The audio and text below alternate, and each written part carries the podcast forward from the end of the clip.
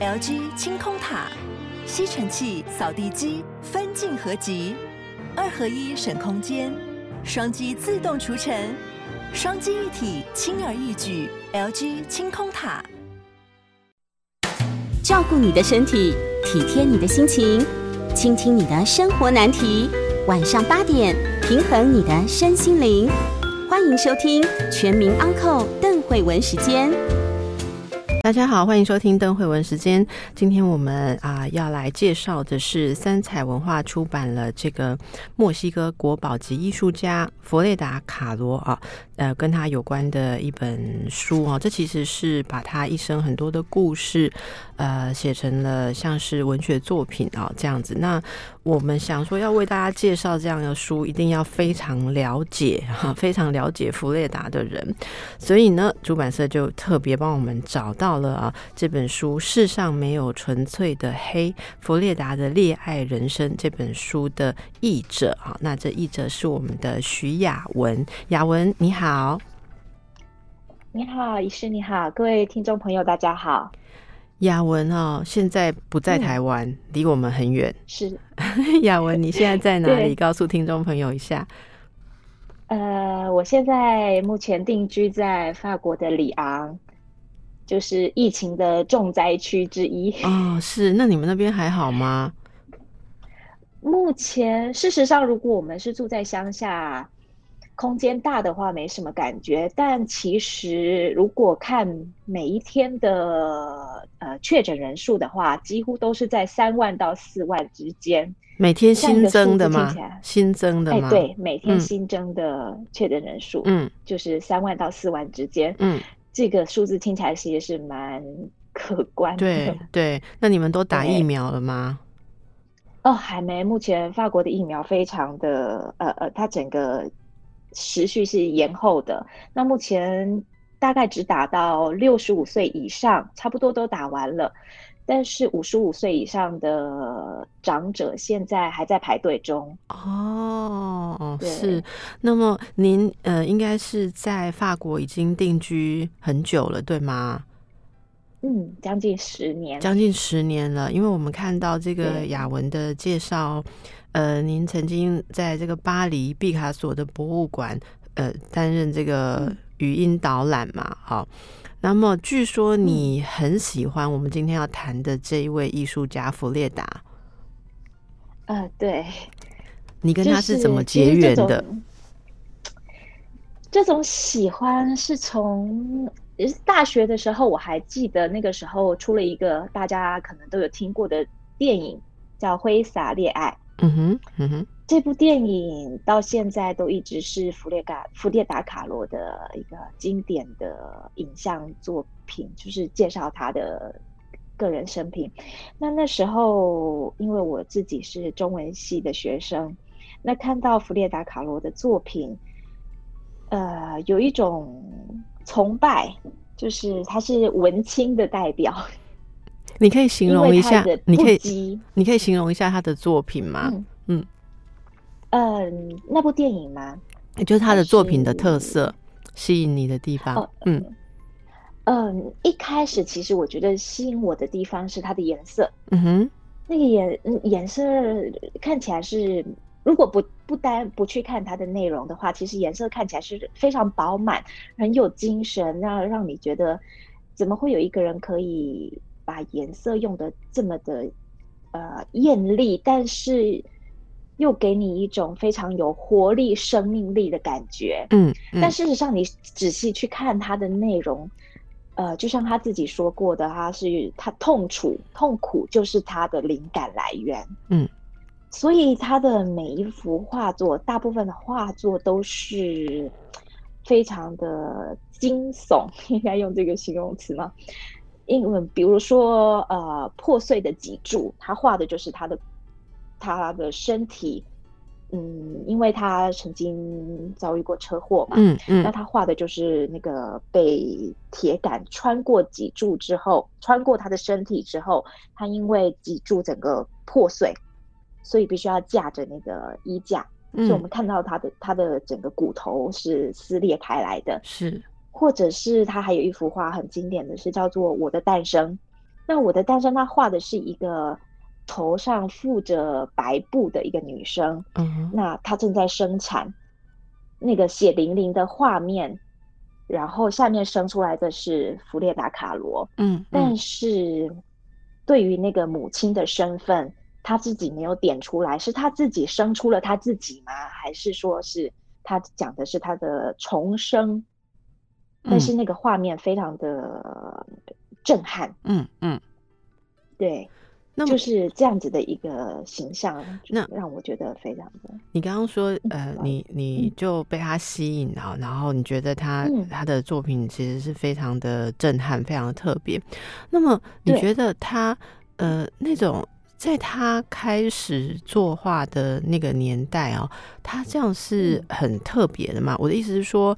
呃，但你看到那样的作品，你就很快就会，你看过几幅之后，即便不是学艺术的人，大概之后就会看到，会就会有一个辨认，说，哎，这个很弗列达，我不知道可不可以这样讲哈。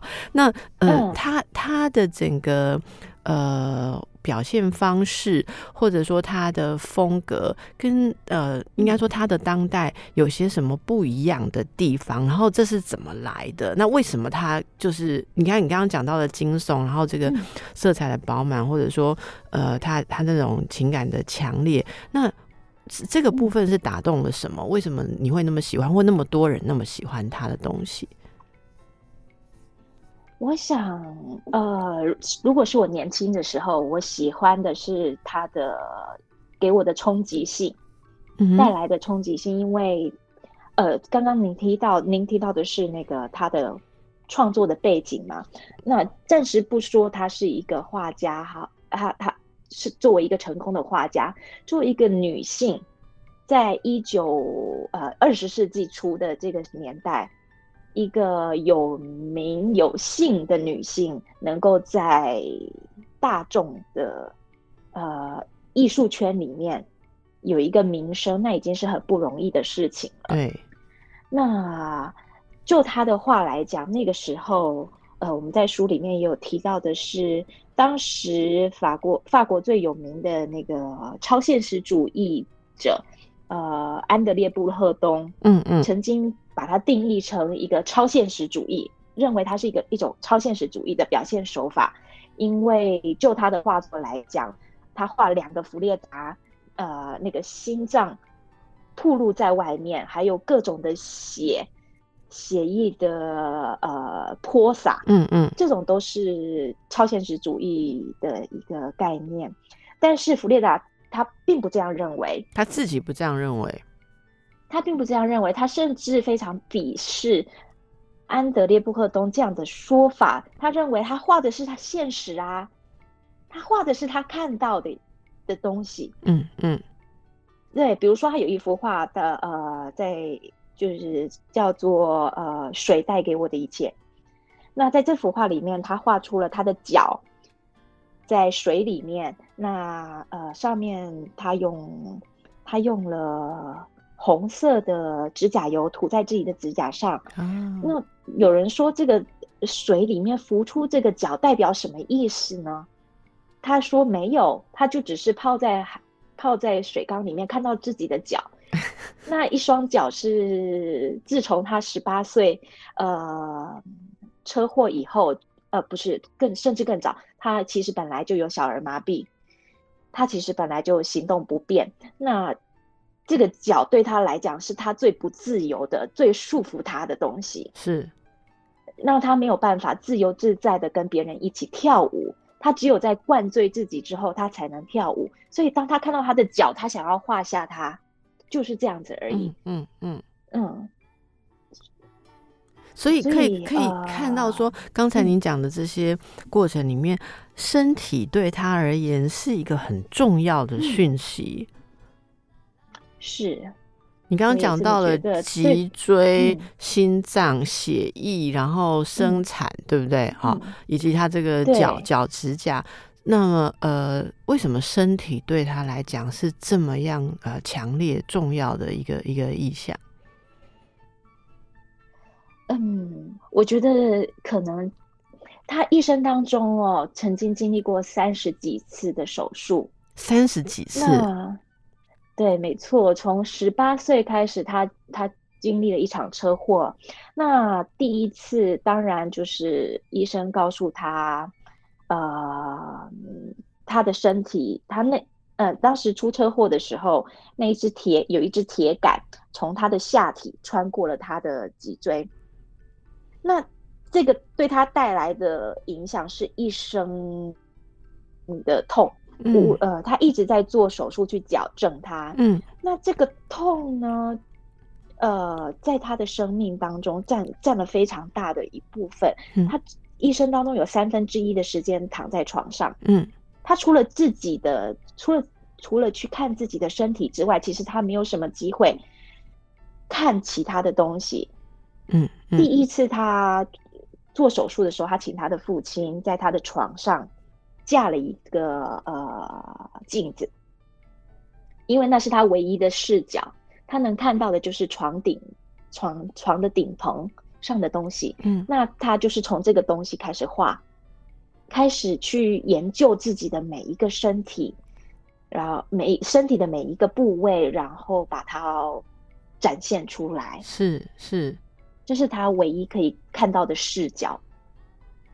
那那他在那时候，呃，应该说，呃，受这么大的身体受这么大的伤之前，他是一个怎么样的成长背景呢？呃，他原本刚刚我们提到过，嗯，从小就有小儿麻痹的困扰，嗯，那本来他是一个满怀雄心壮志的孩子，因为其实当时他的父亲作为一名摄影师。帮呃国家帮政府呃做一些摄影作品，所以家境非常优渥。嗯，他自自己也呃进入了所谓的预备学校，就是准备读考取医生。嗯嗯，那个时候，当时当时那个预备学校，他是第一届以女生的身份进到那个预备学校，在这之前都只有男生可以读哦，所以在那个年代，他其实也算是一个先锋。对，他非常的有抱负，想要做一点什么事情，只是一场他从来没有想过的意外，改变了他的路，改变了他的，嗯，对，是。那么，其实，在这样子的呃，看起来非常。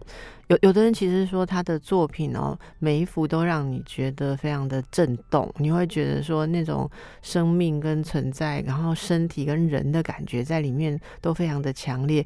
但是其实不是所有人都知道这一个呃艺术家，其实很多人也会关注像他的爱情生活啊、感情生活，因为他的所作所为其实就是一个情感非常热情、非常丰沛的人。可是没有人知道说他一生是应该说。不是大家都知道，他一生有三分之一的时间其实是躺在床上，而且他其实他他本来呃计划的人生跟后来有相当大的差别，呃，那这中间呃他是如何去经历？然后大家呃好奇的说，什么样的生涯，什么样的心灵可以滋养出这样的艺术作品呢？我们休息一下再回来请教呃徐雅文。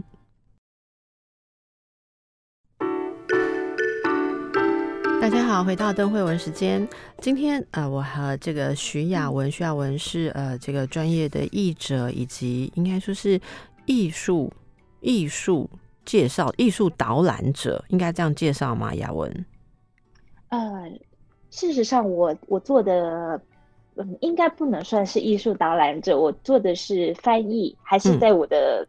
呃，专业领域是翻译，翻译。那我是帮忙毕卡索巴黎毕卡索博物馆翻译他的呃导览语音导览的文件，是。这个这个这个翻译法文翻译到中文，这个翻译也不能只是文字，你也要对这个艺术的内容 有相当的了解跟热情，对不对啊？所以今天非常高兴，这个我们请雅文从远从法国里昂跟我们连线，就是为了跟大家介绍啊，推荐这个三彩出版社呃新出版的是由徐雅文翻译的这个《世上没有纯粹的黑弗列达的恋爱人生》。其实大家可能都蛮熟悉这一位。位呃艺术家哦，他是墨西哥籍的艺术家。那刚刚说到他童年很特别的经历啊，应该那时候已经不是童年了，十几岁，说少女时期，一场车祸就改变他人生的计划啊。那他在这个病床上，刚才雅文提到说有一面镜子哈，那他就开始去画他看到的东西。后来他是怎么样呃成名，然后这么样的受人注意呢？嗯，呃，事实上，他一开始画的时候，他一直觉得他是为了自己画的，为了不让自己那么孤单。他常在书里面有提到说，他其实画画是为了画出另外一个自己。嗯，他画了很多他自己的形象，包括我的脊柱，包括两个弗列达。我的诞生，还有他当时带着呃第一幅画作，他带着他的第一幅画作，那那幅画作叫做穿着红丝绒的自画像。嗯，那他带着这幅画作来到呃里维拉，也就是他未来牵扯呃了一整个人生的呃无法分裂的另外一半。他带着那幅画来到了这个伟大的画家，当时已经是一个伟大壁画家的里维拉面前，然后他请这个画家给他一点建议哦，因为那时候他的家境已经非常不好了，当时墨西哥大革命，那有一些经济家里的经济有一些改变，他需要作画来，他需要卖画。来帮家里的呃支撑家里的经济，所以他父亲他自己的父亲本来那个优渥的环境已经没已经变得不好了哈，就不再能够靠父亲。嗯，没错，而且他自己的那个医药费也是非常的可观的，三十几次的手术，然后无数的时间在病房里度过，那整笔医药费是非常可观。所以他当时就跟李维拉说，他的作画从现并不是为了他的兴趣，他必须要谋生卖画，对他必须要卖画谋生，所以他需要一些非常非常有用的、非常直接的建议。简单就是说，要怎么样怎么样他的画才能卖，对不对？对，没错。但是。他也并不是从那个时候就开始成名了，因为他在当时就跟李维拉结下了不解之缘。嗯，那之后也跟他结了婚。当时的李维拉已经是一个非常有名的壁画家了。嗯，所以呢，他就活在他的背后，做一个呃，做一个做一个支撑他兴趣的。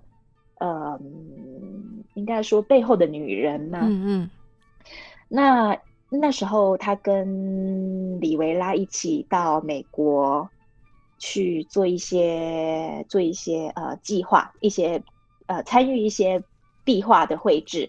大家都觉得她是一个穿着嗯美丽的传统服饰的女人。嗯。然后像一个花瓶一样。在伟大的画家身边做一个温驯的，或者是一个美丽的支持者，这样子而已。嗯，那一直到他他会成名，是一直到后来，嗯，他跟李维拉的感情之间起起伏伏，呃，也离婚过一次，然后两人彼此呃背叛，然后还有各种各种的拉扯。他开始觉得自己应该要为自己而活，嗯，而不是靠着李维拉来定义。他不想作为一个李维拉夫人，是他想要有自己的名字。所以呢，那个时候在跟李维拉第一次离婚之后，他开始接受一些画廊的的邀请，举办个人的展览，然后也到了法国，呃，举办了一次的画展。那从这个时候开始，他其实蛮晚成名的，从大约到三十多岁、四十将近四十岁的时候，才开始呃办自己的个人展览，开始脱离李维拉夫人这个身份。嗯嗯，对。那后来他开始呃有自己，等于说有自己的职业生涯了，自己的艺术生涯。嗯，那么后来呢？他你说你刚刚说他第一次离婚，意思是他又回去跟他复合吗？是九个月以后，是他的，因为可能呃，这两就是他跟李维拉之间的关系非常的。令人难以费解嘛？嗯嗯，就是他们彼此对比，对对彼此的感情，嗯，他们希望有一点距离，但是又希望能够有一点联系，所以他们始终没有办法知道到底是分开，还是要还是两个人在一起比较好。就像他们在那个。墨西哥的住家其实是两栋独立的房子，但是中间连着一座桥。嗯，就是彼此有自己的空间，但是事实上又是泾渭分明，就是非常的，又就是有互相相连，但是又又是分离的状态。是是，所以，在他在第一次离婚之后九个月后。李维拉又再一次的向他求婚，嗯嗯，对，那他也答又答应了，是是，因为应该说他的一生，事实上，李维拉带给他非常多的痛苦，嗯嗯，从这本书来看是这样子的，因为他是比较从弗列达的角度。所以李维拉在这个弗列达之前也有过其他两次的婚姻，对吗？是，对，而且这两次的婚姻也有好几个小孩。嗯，那他在书里面提到，他承认的有三个小孩。嗯，甚至他在离婚之后，都跟这些前任的妻子保持着某种密切的关系。嗯，对。那弗列达他自己后来也跟他的其中一任前任，其中一个前任的妻子露贝成为很好的密友啊。呃，他们两个一起分享，有点像是分享这个秘密，分享一个男人带给他们的痛苦。是，然后我也分享着他们两个彼此的心情。嗯嗯嗯，因为其实李维拉在跟他。跟弗列达结婚之后，也并不是完全的忠诚。他需要他的身体需要宣泄，他自己就跟弗列达挑明了，他不可能忠于一个人。也许他的心可以，但是他的身体没有办法。哇哦，那这是他们两个的一个协议。因为其实弗列达自己也并不是只有这一个男人。所在他之外还有很多的男人跟女人，嗯哼，所以他们是算很早的开放关系的实实践者嘛？可以这样说吗？这个我比较没有办法做，像医师，医师可能可以有更好的评论。至少他们两个是在呃双方都知情的状况之下，然后有这种共识哦，就是两人除了彼此之外，都还可以有呃，就是各自情感的对象好，或者是身体的对象。那其实这样子。呃，应该说，或许这种很丰富的情感生活是他们呃艺术灵感的来源吗？或是滋养吗？我们休息一下，再回来听更多。这个三彩文化出版《世上没有纯粹的黑》，呃，弗列达的恋爱人生，谈的是墨西哥国宝级艺术家弗列达卡罗哦，他绚烂悲壮。而且疼痛，但是却自缢的一生。他是生于一九零七年啊，然后在一九五四年过世的。所以这个我们可以感觉到，我们的译者啊雅文对他真的是非常的了解。嗯，那刚刚提到他非常特别的情感生活、婚姻生活。呃，这中间书里面也谈到说，她怀孕的时候啊，那对于这样子一个女性怀孕是什么样的一一个经历啊？应该是很辛苦的吧？对她来讲是的，对她来讲绝对是的，因为其实她的呃阴道跟子宫在她十八岁呃的那场车祸上受到非常大的呃嗯创伤伤害，嗯嗯，对创伤。那医生其实是一直警告她，她是不能怀孕的。但是他一直想要有一个小李维拉，小迪亚哥，就是李维拉的名字。嗯，他一直想要生出一个小迪亚哥，他一直确定他的他可以生出一个男孩。嗯，然后延续他跟迪亚哥的的感情，那是个结晶。可能对很多女孩子来讲，这女女女孩来说，女生来说，这都是一个非常重要的原因。嗯，呃。就是能够产下一个结晶，然后让两个人的感情延续。嗯嗯。那后来后来呢？嗯，在书里面提到的，他就有三次的堕，三次的流产跟堕胎。是。第一次的流产的时候，当然，当时候在墨西哥，那那一次的流产。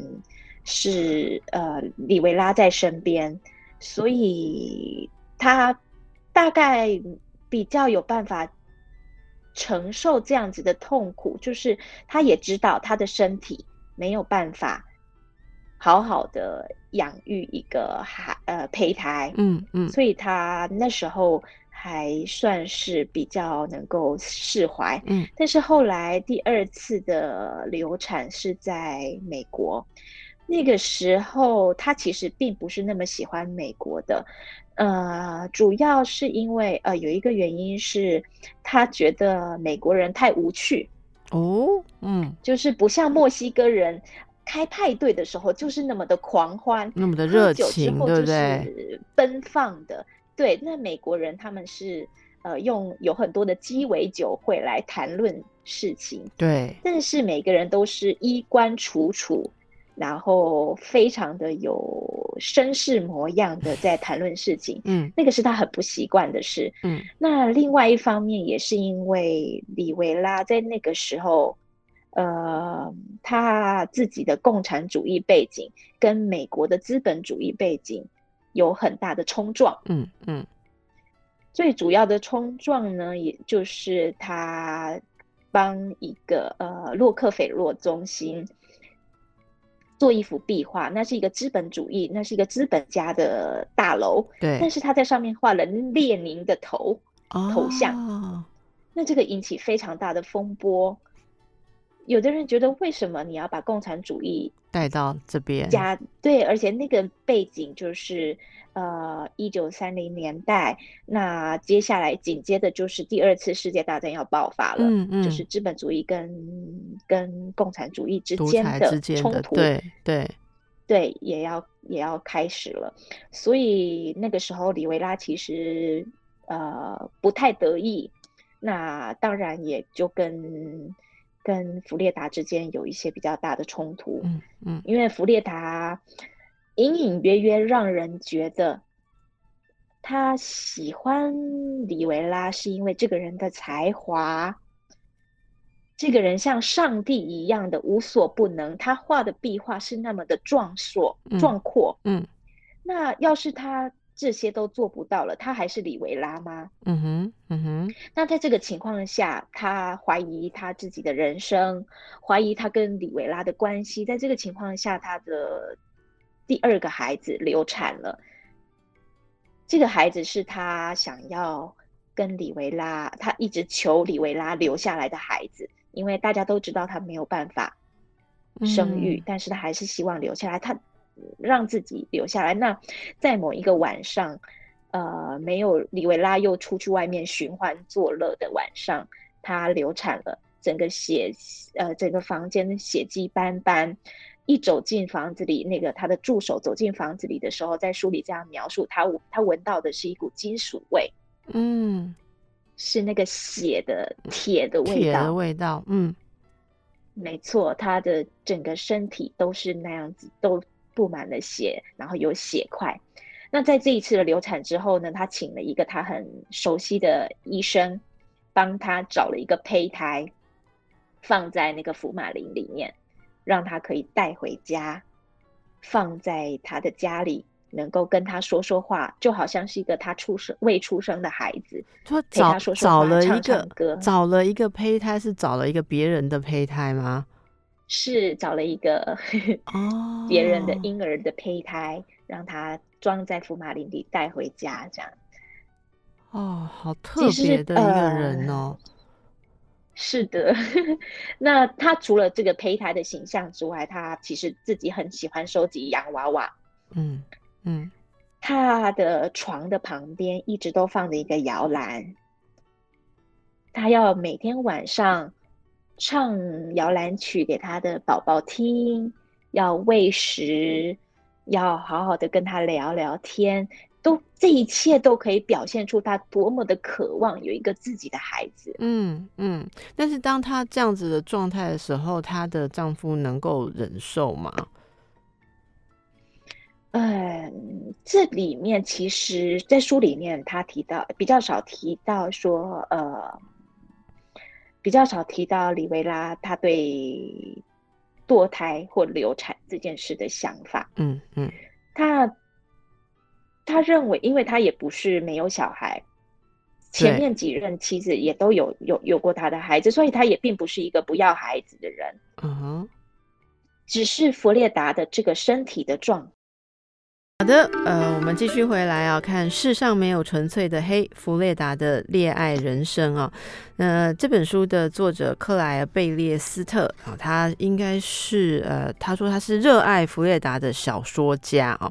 译者徐雅文是专职的翻译，他目前是在法国居住啊。那特别为我们呃引荐了这样子的作品。刚才在今天节目当中，呃，透过雅文详细的介绍，我想大家都更熟悉弗列达，她非常独特啊，非常绚丽，但是也充满了考验跟痛。痛苦的人生，我觉得她真的是一个很鲜明的呃敢爱，我不知道有没有恨啊，但是她真的爱的很强烈的一个女人啊，然后她的情感经历也是一般人叹为观止的，会有很多很多的想象。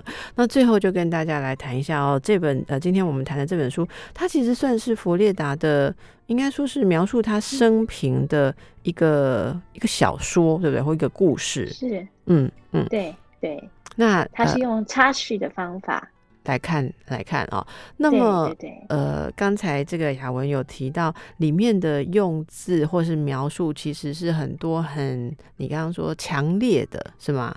哦，那个那个用词，呃，那是不是也也适合 有佛列达风格？如果写的很温和，是不是就不像他？没有办法感觉他的风格。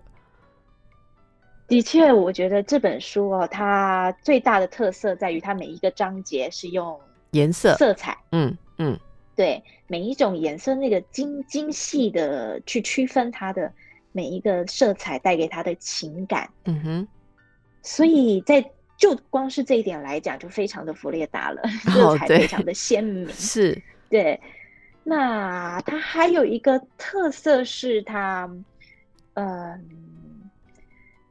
在在行笔当中哦，行文当中，他其实那个他并没有固定用单一的视角来看，他呃怎么说呢？他是一下子以第一人称，一下子又以第二人称的角度来看弗列达的人生，一下子又以第三人称的角度来看弗列达的人生，这样子交交叉。嗯，那当然也有弗列达他自己的心声。对。对，就是他的，他开始说，他对于他在阐述他对迪亚哥的这个迪亚哥弗里里维拉的这个感情的时候，他的那个碎碎念、喃喃自语，让你觉得你没有办法去定义他是真的发疯、疯狂，还是轰轰烈烈，他就是狂热，哈。发疯、疯狂或狂热，对，很难界定。对，没有办法去界定他的这个个性。嗯嗯，就是就这个角度来看，我也觉得是蛮弗列达的，蛮弗列达，因为纯粹用文字，然后要让人写的觉得说，呃，可以支撑，呃，要介绍这个主人翁，这那也是蛮特殊的一个文学技巧。这本书其实在这个，据说在法国的亚马逊书店是得到五颗星的评价哦。那这个 L 也，读者票选是最佳文学小说奖耶。嗯，事实上，就弗列达这个。这个主题来讲就非常的受欢迎了。那当然，市面上有非常多关于他的作品，有很多他的传记。就光是我们不看法国这边的出版出版，台湾的出版近近年来真的有，嗯，光是去年有两本，那还有加上一本绘本啊，对，有一本绘本，对对，有有有有，我有看到那本绘本，嗯嗯，对。就是有各种不一样的角度来看弗列达，这真的要怎么样在这？嗯，对对，怎么在这众多的书、众多的作品当中突出、凸显了出来它的特色？这是作者的一个很大的挑战。是，一般如果我们要为一个艺术家做传记或是撰写的话，呃，有的就是。嗯，平铺直叙就会变得很无聊，就很像是在查资料嘛。哦，其实那真的还不如去博物馆听一下好的 导览。可是我我是觉得这本书，呃，我觉得蛮特别的地方是。他的那个描写的方式啊，还有就是你像你刚刚提到用色彩来切入，然后从色彩跟他的情感作为一种象征性的呼应，在这个部分我是真的觉得写作的手法蛮特别。那您刚刚也提到了那个用不同的视角或不同的人称这样去叙述的话，其实很多时候会让情节或者人物更加的立体化。但我觉得他也是是不是非常新颖？因为您是文文学背景的。专家，我觉得这个在写作上会对作者来讲也是挑战度比较高吧，因为你要不断的去做这个切换。对他其实整体表现出来的样子哦，他是希望能够，他给我的感受是他希望能够表现出弗列达的心声。嗯嗯嗯。就是当他在用弗列达的角度写的时候，你会觉得那个文句是断断续续的，它并不是一个很完整的句子，嗯，甚至有的时候是很多的形容词排列，或者是名词的排列而已。就是他好像他的思绪一样，是，他想到什么就会出现在他的画布上。您您说的这个，我觉得就是那个那个那些段落会让人觉得说那些情感。呃，翻涌过来，他还没有消化，或是把它这个化为这个定义跟思考啦，哈。好，那么因为时间的关系，我必须要收尾了。那更多就留给大家去看了哦。世上没有纯粹的黑，弗列达的恋爱人生。今天非常谢谢雅文从法国跟我们连线，为我们做这么详尽的介绍。那希望你在那边一切都平安喽。有机会的话，回来跟我们当面谈这本书了。谢谢你。是，谢谢，是谢谢雅文，也感谢听众朋友。世上没有纯粹的黑，弗列达的恋爱人生。